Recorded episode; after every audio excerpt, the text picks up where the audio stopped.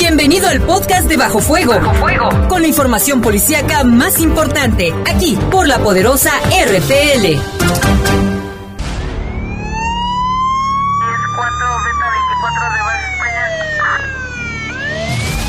Los servicios informativos de la poderosa RPL presentan el noticiario policiaco de mayor audiencia en la región. Bajo fuego. Notas, comentarios y más. Jaime Ramírez, Lupita Tilano, Iván Rivera y Lalo Tapia. Trabajamos en conjunto para mantenerte informado de los sucesos más importantes ocurridos al momento. Ocurridos al momento. En Bajo Fuego, tu opinión es importante. Comunícate al 477-718-7995 y 96. WhatsApp 477-147-1100. En Bajo Fuego, esta es la información.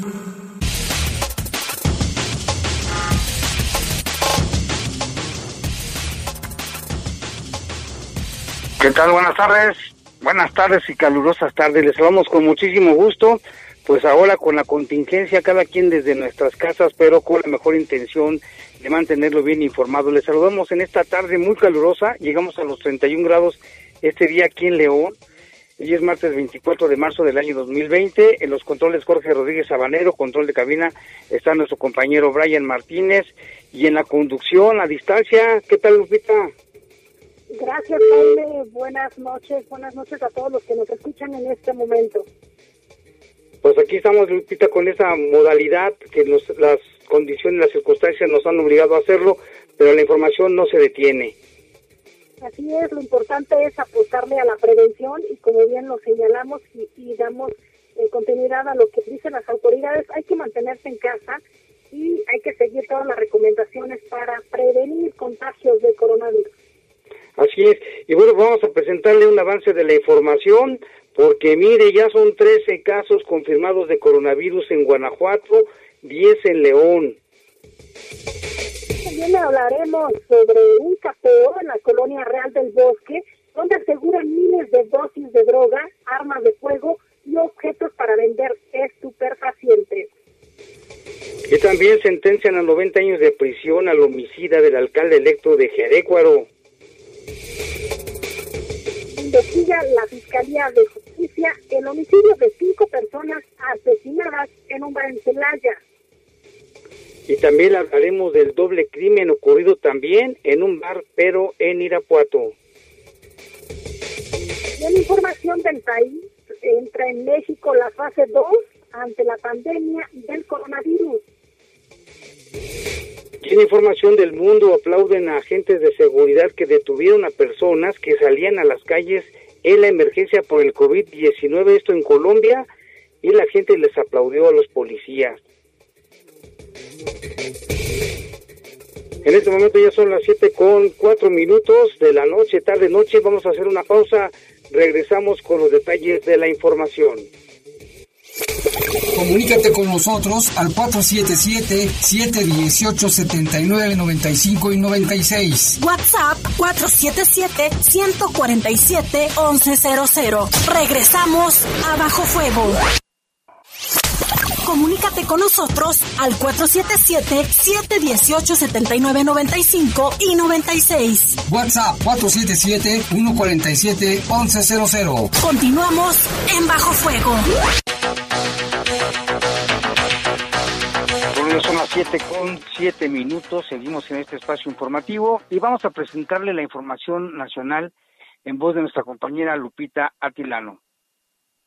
La Secretaría de la Defensa Nacional puso en operación el Plan DN3, con lo cual se dispone de 16.750 elementos de personal médico para atender a posibles enfermos del COVID-19. Así lo informó el titular de esta dependencia, el general Luis Crescencio Sandoval. Eh, tenemos dentro del plan tres fases, la fase preventiva, la de auxilio y la de recuperación. Ya estamos en la fase preventiva, es decir, activamos el plan a nivel nacional, estamos en la coordinación con todas las autoridades estatales y municipales, en coordinación con las autoridades de salud, en el censo de capacidades. Eh, que tenemos en, instalaciones hospitalarias, lo que tenemos para transportar medicamentos, las necesidades que tenemos en, en medicamentos, en insumos para poder realizar la atención adecuada a toda la población. Dijo que además se cuenta con 1.727 enfermeras, 824 oficiales de sanidad, 8.152 tropas y 649 dentistas, que previa a capacitación podrían incorporarse a las labores que se requiera. Cabe mencionar que el plan de N3 tiene como objetivo complementar todas las capacidades del Sistema Nacional de Salud en todo el territorio nacional, empleando los recursos humanos y materiales disponibles de la Secretaría de la Defensa Nacional. Formalmente, dio inicio la fase 2 del COVID-19 en México, Así lo declaró Hugo López Gatel, subsecretario de Prevención y Promoción de la Salud, durante la conferencia de prensa matutina en Palacio Nacional. Queremos declarar formalmente el inicio de la fase 2. El inicio de la fase 2 lo que nos permite es trazar el horizonte para los siguientes 30 a 40 días, en donde empezaremos a visualizar que México, por haber anticipado dos semanas antes, las medidas generales, las medidas masivas que tienen los mayores impactos, tanto en reducir la transmisión y desafortunadamente también en las consecuencias sociales, vamos a poder doblar la curva, vamos a poder tener menor transmisión. En esta segunda fase se declara con 365 casos confirmados de COVID-19, de los cuales 292 son importados y 5 no tienen antecedentes identificables de importación lo que representa el 1%. El registro ha incorporado cuatro fallecidos hasta el lunes 23 de marzo.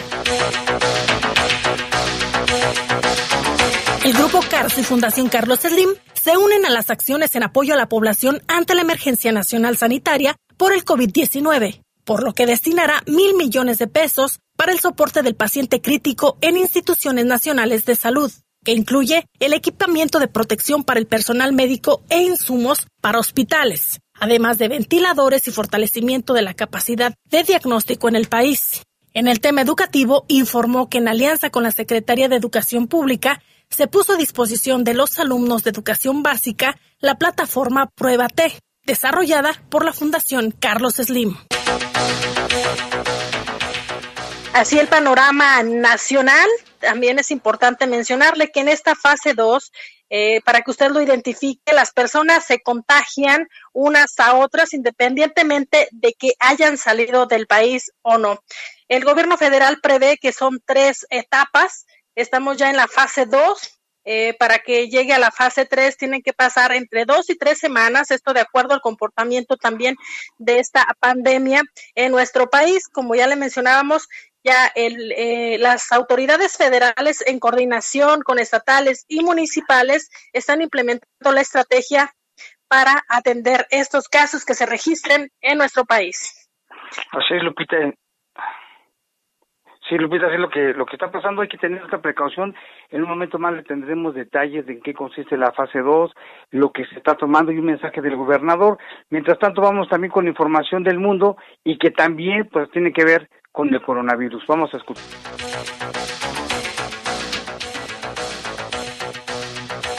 Bueno, continuamos aquí en este espacio informativo. Lupita, ¿qué te parece si vamos con la información que nos presenta nuestro compañero Lalo Tapia?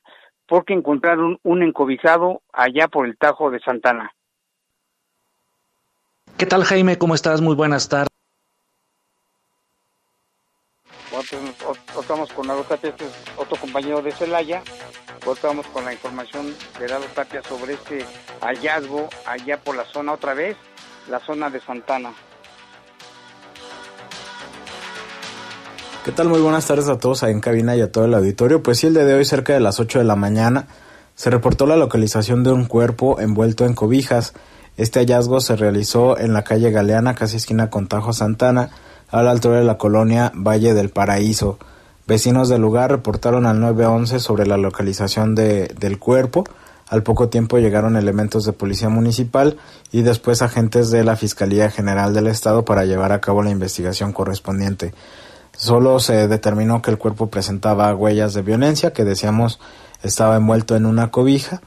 No se tiene algún dato de identidad y tampoco se confirmó el tipo de lesiones que presenta. Pues está la información. Las cosas, Vamos a Jaime. estar muy al pendiente, Lupita, de, de que, lo que diga la Fiscalía también. Las investigaciones ya se una carpeta de investigación al respecto. Sí, y bien lo mencionabas también en el estado de Guanajuato, pues parece que la violencia no cesa eh, aún y cuando estamos enfrentando una emergencia de salud pública por el COVID-19 y al respecto, bien lo mencionabas hace un momento, Jaime, también allá en Celaya hubo un ataque, un ataque a un bar allá en Celaya y en Irapuato también. Pero mira, antes de ir a la información, nos están reportando que hace como 20 minutos ejecutaron a una persona por el templo de la Dolorosa. Se escucharon cuatro balazos y según los vecinos era muy conocido. Ahora a ver si nuestros compañeros eh, Lalo Tapia o Iván tienen información al respecto, Lupita. Y mientras tanto, pues ahora sí vámonos a la información de Celaya con Paco Hernández. ¿Qué tal Jaime? ¿Cómo estás? Muy buenas tardes. Al igual a Lupita, por supuesto, un gusto saludarlos desde Celaya, al igual que a todo el auditorio de Bajo Fuego en León. Pues para comentarles que la noche de este lunes, aproximadamente a las 11, eh, se presentó un ataque a balazos, eh, algo que ya lamentablemente había ocurrido también aquí en el municipio de Celaya, y en esta ocasión sobre el bar Negros, que se encuentra en Avenida Tecnológico, una de las más transitadas en el municipio de Celaya, también una de las arterias principales que es, eh, es en la que bajas eh, cuando vienes de la autopista y que entras a Celaya, es esa avenida tecnológico. El ataque se presentó, como decía, a las 11 de la noche, cuando un grupo de hombres armados ingresaron a este lugar, eh, el cual se encuentra cerca de algunas farmacias, de un pequeño centro comercial de una cadena bastante conocida, una tienda también de electrodomésticos y algunos, algunas taquerías también que se encuentran en esta zona. A esa hora es cuando se realizó este ataque en donde, como decía, hombres armados ingresaron a este lugar, eh, rafaguearon al interior, inclusive aventaron una granada que explotó, una segunda también la arrojaron, pero esta eh, quedó en la parte exterior del lugar sin detonar y esto, bueno, pues después emprendieron la huida. Según eh, datos de la Fiscalía que nos presentaron este martes, el resultado de este ataque, bueno, pues lamentablemente arrojó el saldo de cuatro personas que perdieron la vida, de los cuales tres son hombres y una mujer, aunado también a cinco personas que se encuentran heridas, de las cuales son tres mujeres, dos de ellas que se reportan todavía hasta este día eh, bastante graves y dos hombres. Los cinco fueron trasladados a un hospital, a diferentes hospitales aquí del municipio de Celaya y en donde bueno se están recuperando eh, en materia de salud y también las autoridades están realizando las diligencias para conocer sus identidades y obviamente realizar las investigaciones correspondientes. Este ataque es el quinto que se realiza a instalaciones de este tipo, establecimientos de esta característica. Hay que recordar también que en semanas anteriores ya se habían presentado algunos otros, como en el caso del Bar La Muñeca, en donde también, eh, bueno, pues inclusive es en donde se dio el fallecimiento lamentable de algunos estudiantes de un tecnológico del Tecnológico de Roque aquí en Celaya y bueno, pues es un hecho que lamentablemente eh, nuevamente aquí en Celaya pues fue bastante llamativo cuando se pensaba que sería una, un día tranquilo, una noche tranquila y se presentó este acontecimiento que rompió con la tranquilidad de la noche eh, a última, en los últimos minutos ya prácticamente de lo que fue este lunes. Es el reporte que tenemos desde Celaya, Jaime, Lupita y bueno, pues un saludo nuevamente a todo el auditorio de Bajo Fuego. Muy buenas tardes. Muchísimas gracias, a, Paco, a nuestro Hernández compañero. de Tabloide News que nos hizo el favor de traernos esta información. Lupita, también tú ayer tenías conocimiento de un ataque similar en Irapuato y que dejó un saldo de dos muertos. Sí, fíjate que información, Jaime, que nos proporcionó también la Secretaría de Seguridad Ciudadana, eh, mencionaba que la tarde de ayer, en- precisamente en Irapuato, se registró también un ataque armado cerca de las seis de la tarde en un establecimiento llamado Oasis, ubicado en la prolongación Guerrero.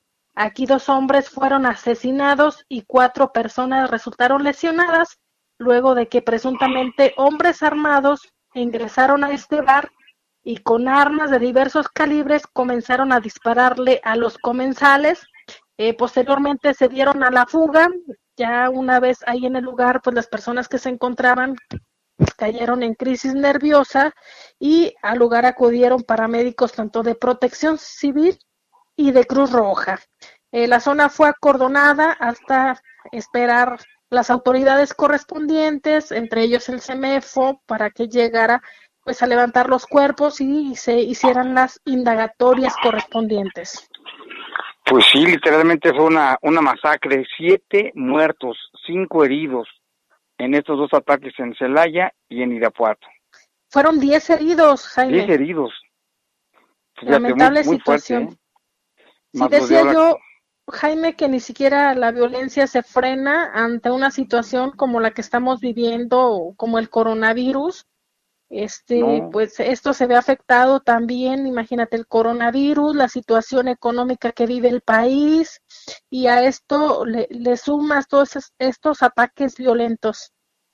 Sí, y a veces también el caso, el caso de los hermanos con, con problemas de visión, al parecer se equivocaron de persona a quien iban a matar, porque según vecinos llegaron allí en la colina de Lomas de los Olivos y por la ventana dispararon y mataron a los dos hermanos, pero no a quienes tenían como objetivo. Es lo que platica por ahí la gente y pues como tú dices, no les importa nada.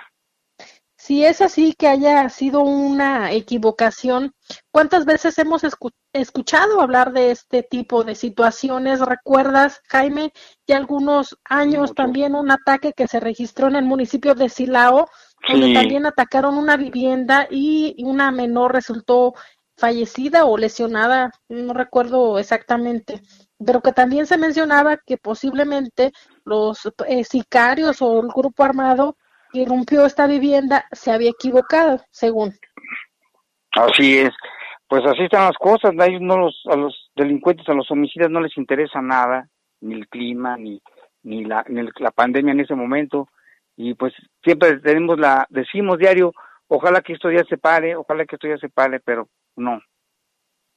Se vienen situaciones complicadas también mencionarlo, de hecho sacamos información, recuerdas la semana pasada, donde había incremento de compra de armas en Estados Unidos y esto ante la situación de, del COVID-19, que también se vislumbra un panorama en el que pudiera incrementar también la violencia por los problemas económicos y de pobreza que pudiera endurecerse.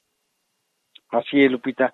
Y bueno, pues hay también cosas buenas porque fíjate que en labores de investigación por delitos contra la salud y portación ilegal de armas, la Fiscalía General cumplió una orden de cateo en la Colonia Real del Bosque, aquí en León, donde se aseguraron miles de dosis de droga, objetos para comercialización estupefacientes y también armas de fuego. Durante el cateo, cinco personas del sexo masculino fueron detenidas y ya se encuentran a disposición de un juez. Vamos con la información, Lupita.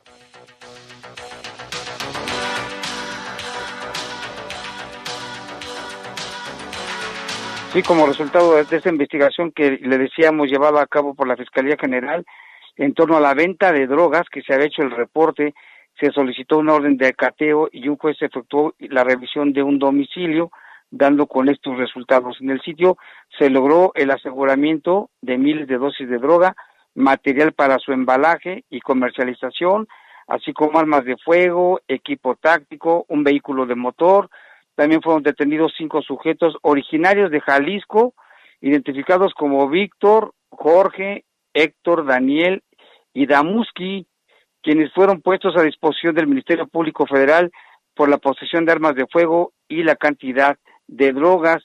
Esto fue gracias a una investigación que se hizo por un reporte donde se advertía de la venta de drogas en una casa de la Colonia Real del Bosque, aquí en León la Unidad de Investigación de Tramitación Común de la Fiscalía Regional y la Agencia de Investigación Criminal llevaron a cabo los trabajos de técnica y de campo y el resultado arrojó los detenidos y todo lo que aseguraron en el lugar.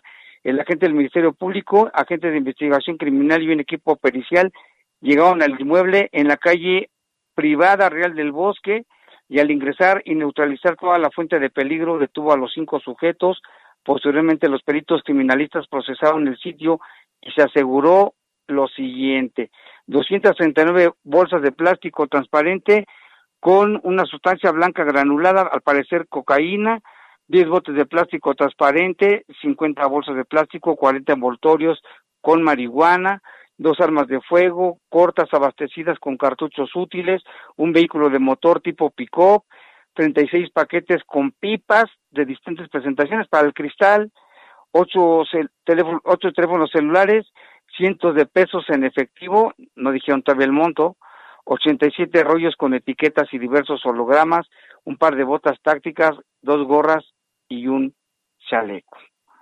Pues, ¿cómo ves esta, esta acción de la policía? Una de tantas que fueron acertadas. Recuerdas que también el clamor de la ciudadanía ha sido eso, el que se den golpes importantes al crimen organizado, a la delincuencia, y como bien lo mencionas, eh, fue un aseguramiento importante en el cubo detenidos y también decomiso de armas de fuego y drogas. Y drogas que ya están a disposición del juez y que han sido varios, recordarás Lupita, de unas tres semanas a la fecha, cuatro semanas, ha habido detenciones de secuestradores, de asaltantes, este, este caso también de venta de droga, y todo gracias también a una llamada anónima, porque mucha gente luego duda, dice, no, pues si llevo nomás sin caso, ahí está un resultado. El resultado, la importancia de su denuncia, si usted conoce también de este tipo de situaciones, puede reportarlo al 911. Así es, Lupita. Y bueno, pues tenemos que pasar al, bloque de información sobre el coronavirus porque ya la información más reciente nos dice que en, en Guanajuato y en León hay más casos. Lupita, tú tienes la información. Sí, ya son 13 casos confirmados, eh, todos ellos importados. De acuerdo a la página oficial de la Secretaría de Salud, es coronavirus.guanajuato.gov.mx señala que son 149 casos descartados, 70 se encuentran en investigación y hasta el momento no hay dispersión comunitaria. Sin embargo, ya se entra eh, pues en momentos cruciales por lo que se han implementado las siguientes medidas. Se suspenden todas las actividades no esenciales y es importante atender eh, las recomendaciones que hace la autoridad como es quedarse en casa. Reforzar las medidas de higiene y prevención como lavarse las manos y la sana distancia. Recuerde que es aproximadamente un metro y medio. También se cancelan eventos masivos. Hay cierre de lugares como el Parque Metropolitano, el Parque Explora eh, y algunos otros parques de recreación, al igual que el zoológico y todos los espacios públicos similares.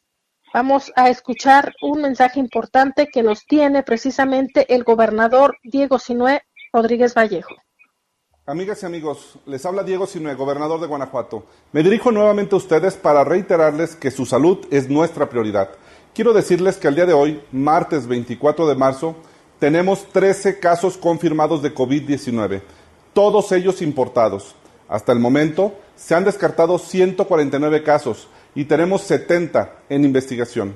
Afortunadamente por ahora no hay dispersión comunitaria del coronavirus en Guanajuato. Sin embargo, hoy por la mañana las autoridades federales informaron que comenzó la dispersión comunitaria en el país, es decir, la fase 2. Las Fuerzas Armadas estarán implementando el plan DN3 con 20.000 elementos en toda la República para apoyar a la población. Esto significa que entraremos en momentos cruciales. Por ello, seguimos adelante en la implementación de medidas de prevención en Guanajuato, por lo que les anuncio lo siguiente. Primordialmente, suspender todas las actividades no esenciales y atender el quédate en casa. Reforzar las medidas de higiene y de prevención como lavarse las manos y la sana distancia.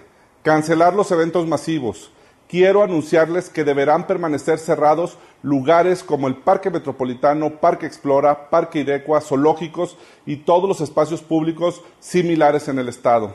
De igual forma, las discotecas, bares, casinos, cines, restaurantes y similares. Mantener el servicio de alimentos solamente a domicilio. Este es un llamado respetuoso para que cada uno de los establecimientos comerciales en el Estado y los gobiernos municipales hagan una reflexión y tomen las medidas que les correspondan. Quiero pedirles que atiendan estas recomendaciones por el bienestar de todas y todos los guanajuatenses. Les informo también que he dispuesto que a través de TV4 tengamos espacios en materia educativa para que nuestras niñas, niños y jóvenes tengan actividades didácticas desde casa. desde el nivel de preescolar hasta bachillerato. TV4 llevará cultura, deporte y entretenimiento a los hogares del Estado. Guanajuato siempre ha ido un paso adelante en esta contingencia y eso nos ha permitido contener la dispersión del COVID-19. Sigamos así. Los invito a que continuemos dando muestras de solidaridad y de nuestra capacidad para enfrentar esta pandemia que afecta a todas y a todos. Entendemos las implicaciones que las medidas recomendadas por la Organización Mundial de la Salud en la fase 2 tienen para las economías locales y globales. Mañana estaremos anunciando una serie de medidas en materia económica para el beneficio de las y los guanajuatenses. Sin embargo, también entendemos que la salud es el motor que impulsa la economía y si no cuidamos de ella no tendremos ni salud ni economía. Enfrentemos juntos este reto. En Guanajuato sí nos preparamos. Unidos somos grandeza. Pues ahí está el mensaje del gobernador, contundente, claro, preciso, obedecer las recomendaciones, sobre todo quedarse en casa, se hicieran eh, eventos masivos, lugares como de recreación como el zoológico, el parque metropolitano, el parque Guanajuato Bicentenario, y creo que es importante, Lupita, que de verdad lo tomemos con toda la seriedad que lo amerita. Así es, y que estemos muy al pendiente de estas medidas y esta información que dará a conocer el gobernador del estado el día de mañana, como bien lo dijo, en materia económica, dado que también el sector privado está preocupado precisamente porque muchas, muchos empleados, muchos colaboradores se tienen que ir a casa por estas medidas sanitarias. Sin embargo, también les preocupa la producción. Ya escuchábamos al, presidente de la República el día de hoy en la rueda de prensa que ofrece por las mañanas en Palacio Nacional, que hablaba sobre medidas de apoyo, pero para las eh, pequeñas empresas y para las eh, personas que tienen necesidades, como son pobres, así lo mencionaba. Sin embargo, no habló de las empresas nacionales o transnacionales que se encuentran en nuestro país. En el caso de Guanajuato, pues veamos a ver cuáles son estas medidas que, da a conocer el gobernador del estado eh, y que también se sumarían a otras que, que da a conocer, ya lo escuchábamos, por ejemplo, el gobernador de Jalisco o la gobernadora de Sonora, que también hablan de medidas para apoyar la economía. Así es, los pequeños, sobre todo pequeños menos este, empresarios, porque también las grandes cadenas, por ejemplo, ya hicieron paro técnico, las armadoras, las automotrices aquí del estado de Guanajuato, en, en relación también con sus países de origen, que están haciendo también tipo cuarentena. Y mira, Lupita, tenemos muchos reportes, queremos agradecer al auditorio que nos está llamando. Aquí nos dice, buenas noches, ¿me pueden decir dónde queda la colonia real del bosque? Me llamo Juan, no sé dónde queda, si alguien nos puede decir por dónde queda la colonia real del bosque, que nos diga, Aquí dice una pregunta, otro reporte. Tengo una vecina que fuma mucho, pero que cree que fuma marihuana, que ha llamado al 911 y no mandan a nadie. De hecho, yo reporto porque tengo un bebé pequeño y se quiere impregnar a mi casa. ¿Quién me podrá ayudar? Híjole, no sé si dice que en el 911 no le han hecho caso, pero de todos modos vamos a estar muy al pendiente. Y también aquí nos dice Hola, saludos a Lupita y Jaime. Dicen que hoy entra la sana distancia y las orugas y camiones llenas. El seguro con los de la farmacia apáticos. No despachan pronto por estar con el teléfono. Ya no entendí por fin, ¿nos cuidamos o qué? En México desinfectan las orugas y camiones y aquí qué es lo que hacen. Pues se supone que también, ¿eh? Que también este las, las desinfectan pero en la mañana o en la noche. Y aquí nos responde, nos responde Armando, muchas gracias, dice que Real del Bosque queda por atrás de los cárcamos y nos saluda. Muchas gracias Armando Romero, un saludo para ti y tu familia que también siempre nos escuchan. También aquí ya nos dicen Real del Bosque queda por el Rosario, saludos, gracias, bueno, qué bueno que ya la gente nos está orientando. Aquí dice buenas noches, nada más para decirles que a las autoridades que sí cooperamos, pero necesitamos que también ellos cooperen con las despensas. No tenemos para aguantar la cuarentena, apoyen al pueblo, pues nomás hablan, pero no se ve que ayuden. Mejor mi compadre Lechus nos va a dar despensas. Atentamente Jorge Arenas. Ahí está este reporte. Alejandro dice, Jaime, buenas noches. Yo les recomiendo a todas las personas que gastemos a gota, no a chorros, que gastemos en lo necesario. Pues esto, esto se va a poner muy difícil en la economía. Mira, hay, muchos pensionados, les llega la pensión por adelantado y se la van a gastar y luego harán un mes adelantado, pasan como los aguinaldos que tengan mucho cuidado. Sí, porque les iban a adelantar sus pensiones, pero gástenselo poco a poquito porque se lo gastan de un jalón, luego van a estar padeciendo de que no tienen. También saludos para Nora Cisneros, nos está nos está mandando un mensaje la señora Maggie, dice aquí dice, le mandaron un mensaje solicita tu bono de gobierno para alimentos y comida, bonos gratis por motivo del gobierno. La Organización Mundial de la Salud y el gobierno han destinado un bono y mandan aquí una, una liga, no le hagan caso, ¿eh? No creo que la Organización Mundial de la Salud y el gobierno se hayan puesto de acuerdo para darles un bono a las personas. Seguramente esto es falso o tiene alguna mala intención, Lupita, ¿no crees? Hay que estar bien informados y si la autoridad federal lo da a conocer como forma oficial, pues ahora sí atendamos. Pero si no, eh, recuerde que ahorita incluso la delincuencia no para y está buscando todos los huequitos para extorsionarlo o para simplemente robarle lo poco que usted tiene. Sí, tenga mucho cuidado. No, este es un, un documento que no tiene ahí más que unos dibujitos y todo. No creo que tenga nada de, de, oficial, ¿eh? Para que tengan cuidado. Y bueno, que también dice que mucha gente no hace caso, les, les vale la cuarentena. Buenas noches, dice, mira, se los están robando dos camiones a la semana. Bueno, aquí nos pasa un video, vamos a checar, la gente no hace caso, simplemente se ponen todas las placitas, ahí está el virus con todo. Vamos a hacer una pausa, Lupita, regresamos con más información aquí en Bajo Fuego. Comunícate con nosotros al 477-718-7995 y 96. WhatsApp 477-147-1100. Continuamos en Bajo Fuego.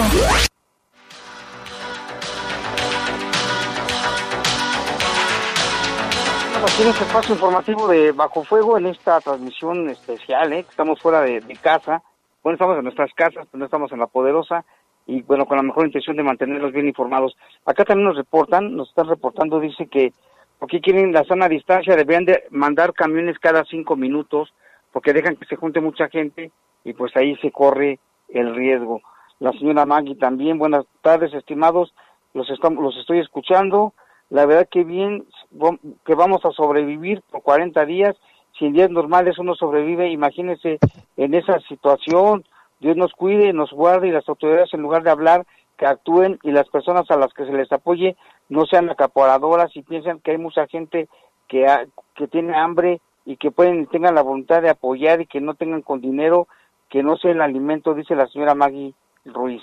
También aquí dice Jaime, buenas noches, estaría bien que el gobierno apoyara y sacara un comunicado para proponer varias deudas, para posponer deudas, que haya mucha gente que no tiene trabajo a causa de la cuarentena y no tienen ingresos económicos, ya sea con bancos, tiendas departamentales y hasta los famosos préstamos de catorcenas. También aquí Jaime, buenas noches. Es una mentira que esté desinfectando las unidades. Yo laboro en la base de Fortaleza y ahí no existe agua potable. Aunque tenemos ahí, Jaime, es una noria y está bien sucia, onda dice que está sucia el agua. Gracias por darme la oportunidad. Mi nombre también es Jaime. Muchas gracias. Está el reporte. Y vámonos con más información, Lupita. Y es un el plan federal que hace frente al coronavirus, el COVID-19. Vamos a escuchar a nuestro compañero Jorge Camarillo.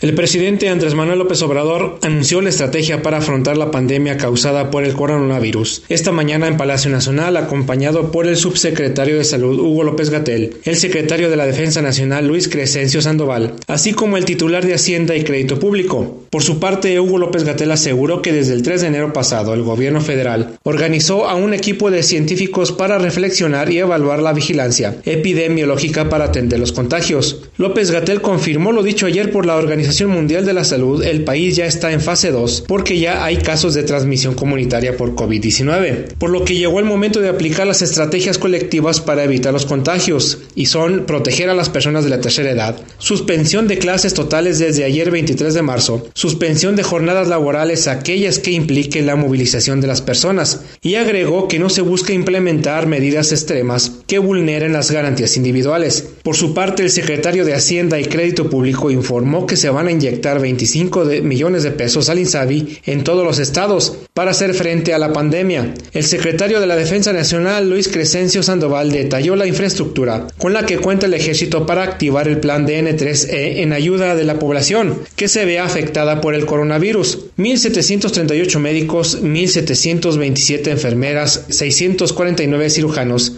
3.600 soldados en capacitación, 4 hospitales de especialidades, 103 instalaciones sanitarias y 3.070 camas. Informó para el Poder de las Noticias Jorge Camarillo. Mucha información, estamos atentos a lo que digan las autoridades, Lupita. Así es, Jaime, e información de, último momento generada precisamente en la rueda de prensa que se ofrece todos los días desde Palacio Nacional, confirman que ya son cinco los fallecidos en nuestro país. Este último deceso fue de una mujer que al parecer ahí trae algunas complicaciones eh, que más tarde le estaremos dando o el día de mañana en nuestros espacios informativos más detalles sobre ello. Mencionan que ya son 405 casos positivos confirmados de COVID-19 y 1.219 casos se encuentran en investigación.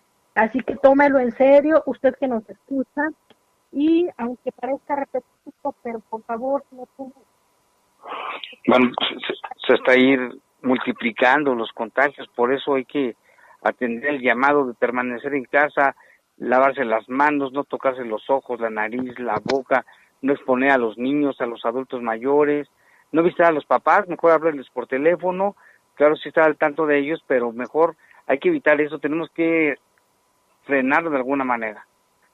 Sí, hoy de hecho personal de Zapal, eh, Jaime, amigos que nos escuchan, mencionaban que también es importante que usted se concientice y cuide el agua.